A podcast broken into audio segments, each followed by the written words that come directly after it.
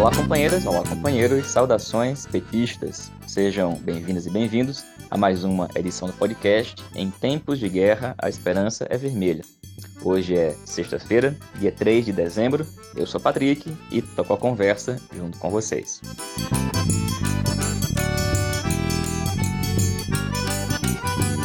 No episódio de hoje, a gente fala do tema das federações partidárias e o companheiro Walter Pomar destaca a proposta do PSB de federação com o PT. Adriano Bueno comenta para a gente os preparativos para o Encontro Nacional de Combate ao Racismo do PT. E a companheira Jéssica Ellen, militante da JPT no Piauí, dá para a gente um breve informe de como é que está a situação do Congresso lá no estado, que começou na noite de hoje.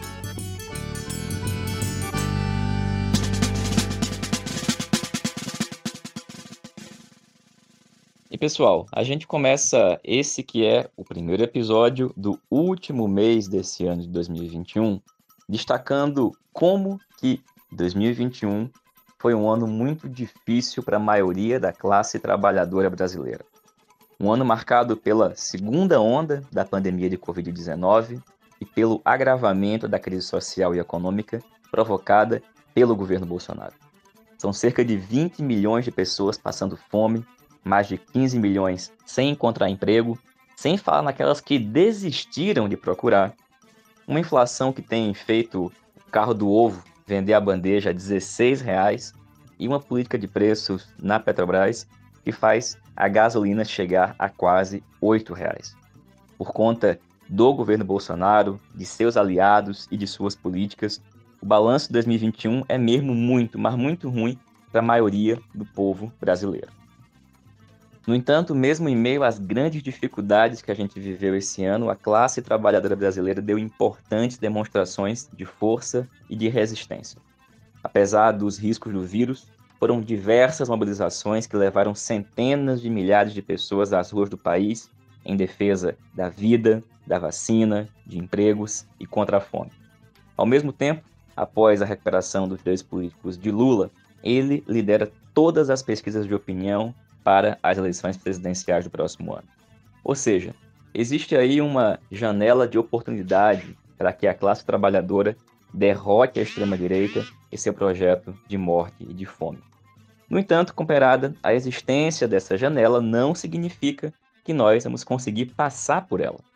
Em outras palavras, a vitória tem que ser construída, porque ela não vai cair do céu e nem vai ser entregue por delivery se a gente ficar esperando em casa. E uma questão fundamental para nós construirmos essa vitória é termos muita nitidez programática, algo que nós falamos aqui durante muitas vezes ao longo desse ano. Todos nós e boa parte da classe trabalhadora está cheia de dúvidas. Dúvidas, por exemplo, se Lula vai conseguir ser candidato, se vai conseguir tomar posse, se vai conseguir governar e governando, o que, que vai fazer para acabar com toda a desgraça que a direita vem fazendo com o país desde o golpe de 2016. É por isso que nós não podemos terminar esse ano de 2021 dando sinais que aumentam essas dúvidas, como, por exemplo, a absurda hipótese de uma composição com o tucano Geraldo Alckmin. Da mesma forma que é um erro apressar o debate sobre as federações partidárias e terminar o ano flertando com uma sugestão de federação com o PSB, um partido que em 2014 lançou a candidatura contra Dilma, que apoiou a S no segundo turno, que em 2016 votou pelo impeachment, que em 2018, diante da disputa entre Lula e Haddad contra Bolsonaro, optou pela neutralidade e que em 2020 promoveu uma das mais raivosas campanhas antipetistas do país. E que boa parte do seu bancário o tempo todo volta com Arthur Lira às propostas do governo Bolsonaro. É evidente que o PSB pode fazer uma reorientação da sua política, que a banda de esquerda do partido poderia combater sua banda de direita. E eu acho que isso seria ótimo se acontecesse. No entanto, não há indícios de que isso esteja em curso. Pelo contrário.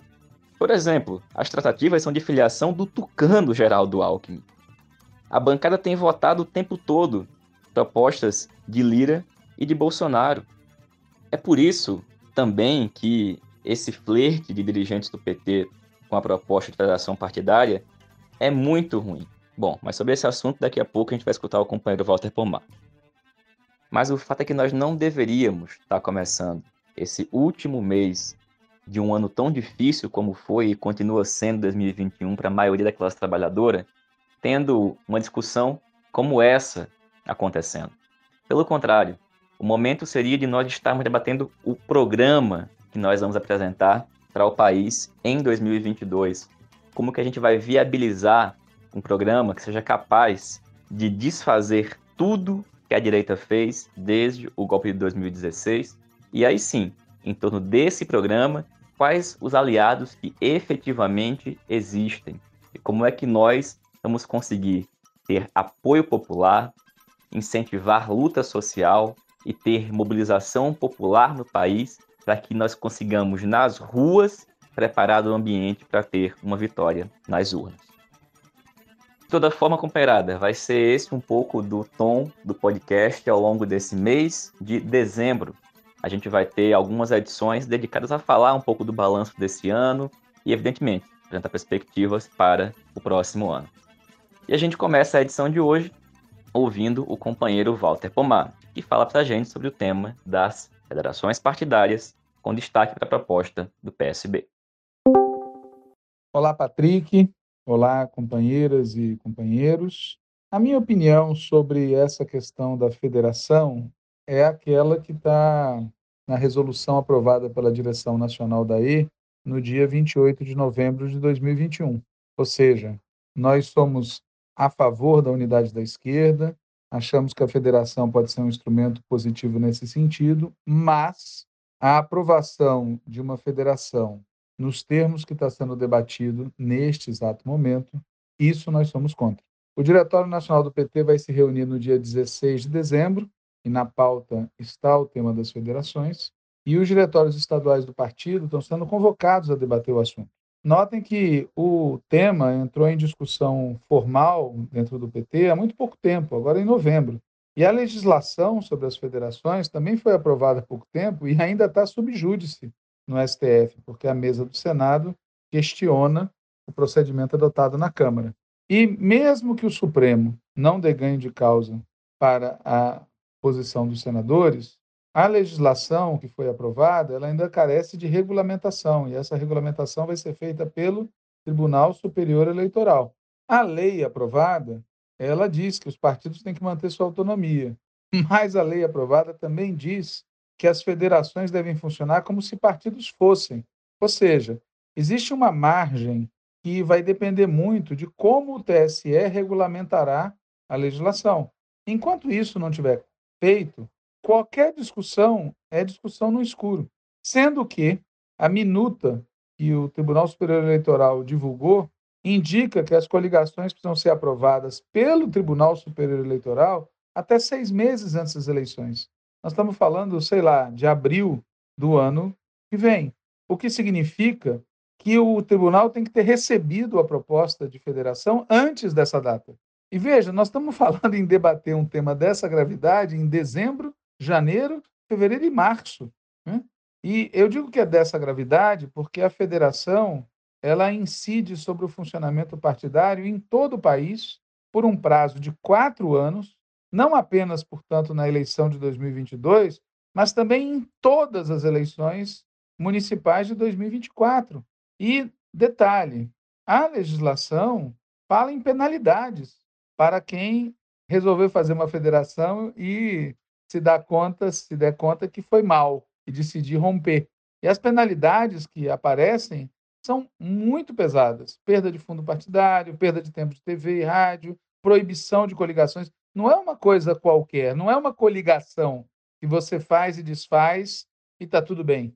E detalhe adicional: a proposta de federação que está em debate no Diretório Nacional do PT não surgiu do próprio PT, não surgiu nem mesmo do PCdoB, que é um aliado histórico do PT, apesar das divergências que todos sabemos que existem.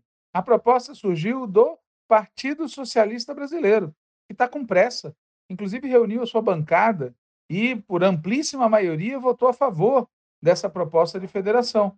Só que a amplíssima maioria da bancada do PSB, em 2016, também votou a favor do golpe do impeachment, votou a favor do impeachment da presidenta Dilma, golpistas. E a atual bancada federal do PSB, foi eleita em 2018, inclui um expressivo setor que vem votando com as propostas do governo Bolsonaro e ou do Centrão. E em muitos estados e municípios brasileiros, o Partido Socialista Brasileiro está sob controle de forças de direita. Não é um partido de esquerda e muito menos socialista. Como se não bastasse, a direção nacional do PSB ela está publicamente impondo condições. Né? Apoiaremos o presidente Lula se o PT, naquele estado e naquele outro estado, e mais naquele outro estado, etc. e tal, apoiarem as nossas candidaturas a governador. Veja, você com uma mão propõe fazer uma federação que supõe um alto nível de unidade por quatro anos, né? Você está se comprometendo por quatro anos a ficar junto. E com a outra mão, você diz: ó, vocês têm o melhor candidato, um candidato que lidera todas as pesquisas, mas ainda assim a gente só vai com vocês se vocês nos favorecerem em XYZ. Isso é lá, digamos assim, postura de um aliado? É óbvio que não, né? É um interesse deles, um interesse de ocasião, de se beneficiar de uma situação que interessa fundamentalmente a quem? Né? Há contas sendo feitas aqui ou ali, mas eu acho que essa contabilidade toda, embora ela deva também ser levada em consideração, e os casos que eu conheço majoritariamente são de prejuízo para nós, mas para além das contas tem um tema político programático estratégico. Nós não temos um grau de identidade com o PSB que nos permita entrar numa federação por quatro anos, obrigar todos os diretórios municipais do país inteiro, todos os diretórios estaduais do PT do país inteiro, a se associarem a esse partido. Né? E lembrando né, que, sendo tão grave a, a, decisão envolvendo uma direção comum da federação, envolvendo gestão comum do fundo partidário, envolvendo liderança comum em bancadas, envolvendo candidaturas majoritárias comuns em todo o país agora em 2024. Sendo esse o tamanho do problema, na nossa opinião, só um congresso partidário pode tomar decisões que afetam tão profundamente o PT, afetam tão profundamente o perfil do partido, a autonomia do partido e o programa do partido. Eu repito o que eu falei no início: nós defendemos como uma ótima intenção, um ótimo objetivo, unir a esquerda. Mas o inferno está cheinho de boas intenções. E por isso, eu sou de opinião que os nossos dirigentes no Diretório Nacional, no Diretório Estadual, em todos os espaços, têm que se manifestar contra essa proposta de federação que está em debate e, portanto, não autorizar negociações com o Partido Socialista Brasileiro. Essa federação é uma trampa, é uma armadilha. É isso que eu penso a respeito. Valeu, Walter. Obrigado pela participação, companheiro. E, gente, está começando o Encontro Nacional de Combate ao Racismo do PT. Sobre esse tema, para falar um pouquinho sobre as regras da participação, a gente convidou o companheiro Adriano Bueno, que está como observador na Comissão de Organização Nacional do Encontro. Olá, Patrick. Eu sou Adriano Bueno, sou de Campinas, milito no MNU, Movimento Negro Unificado, e milito também no setorial de combate ao racismo do Partido dos Trabalhadores. Nesse final de semana, nosso setorial organiza o seu encontro nacional, o Encontro Nacional de Combate ao Racismo do PT, e esse encontro elegerá a nossa próxima direção nacional, coletivo nacional da Secretaria de Combate ao Racismo e um secretário ou uma secretária para este coletivo. Esse encontro acontece justamente num momento em que o IBGE, o Instituto Brasileiro de Geografia e Estatística, divulgou um estudo chamado Síntese dos Indicadores Sociais, uma análise das condições de vida da população brasileira 2021. Esse estudo demonstra que em 2020 a população negra no Brasil ganhou em média 73,3% a menos do que a população branca. É no calor da divulgação desse estudo que nós vamos realizar o nosso encontro. No total, 1.271 delegados e delegadas vão participar desse encontro, que acontece de forma híbrida, em parte presencial e em parte virtualmente através de salas de Zoom. O primeiro dia, 3 de dezembro, sexta-feira, é o dia da abertura, da chegada das delegações. Depois, o dia 4, o debate de teses, votação da tese guia, debate de emendas, intervenções da plenária, e depois, no dia 5, é o dia da votação propriamente dita, através do sistema virtual, uma cabine virtual de votação, onde os delegados e delegadas vão poder escolher uma chapa e uma candidatura. As duas candidaturas que pleiteiam a Secretaria Nacional de Combate ao Racismo do PT são o atual secretário, Mártios da Chagas, e a companheira Givalda Bento, que é apoiada pela articulação de esquerda. A articulação de esquerda compõe também a chapa O Combate ao Racismo em Tempos de Guerra, número 320. O Encontro Nacional de Combate ao Racismo acontece também num momento em que o debate que está posto no partido é o debate sobre o vice. O nome do Alckmin está colocado e nós sabemos muito bem que Alckmin é um neoliberal. Quando governador do estado de São Paulo, foi responsável pelas políticas que o movimento negro tanto condena e combate de extermínio da juventude negra. Esse é um debate que o Setorial Nacional de Combate ao Racismo não pode se omitir e que a gente tem que se posicionar sobre ele.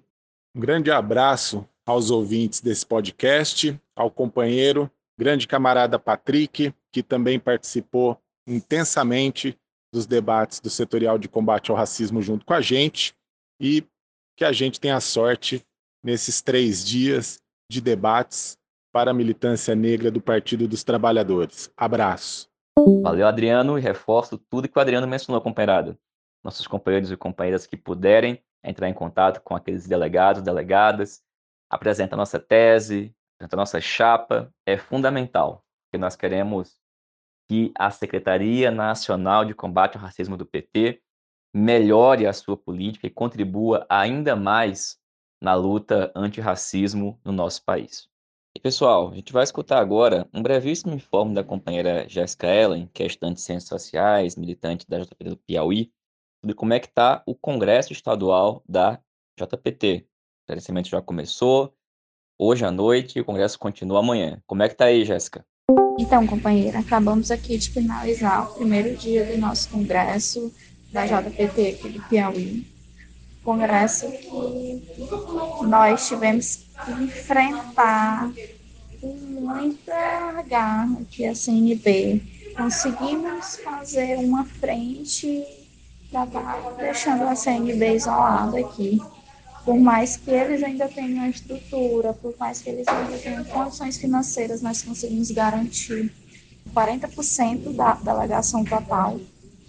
Mas mesmo assim ainda estamos com perspectivas boas para ainda estar tá na disputa, ainda estar tá tentando conquistar a secretaria, porque a gente sabe como é a forma de política, a gente ainda está conversando com os delegados deles e vamos tentando, tentando, estamos também tentando garantir que a quebra aqui seja mínima.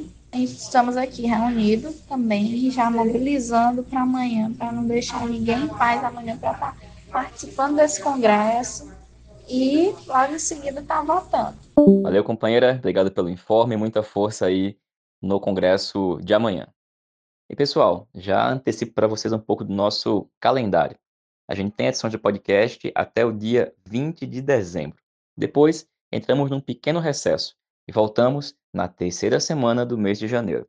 Também em janeiro, a gente volta com as edições daquela edição especial do podcast sobre os 28 anos da Tenisa Petista, a articulação de esquerda. Mas, ao longo das próximas edições, a gente volta aqui com mais detalhes e informações do calendário das nossas publicações. Nos reencontramos em breve. Saudações petistas, fora Bolsonaro e até mais.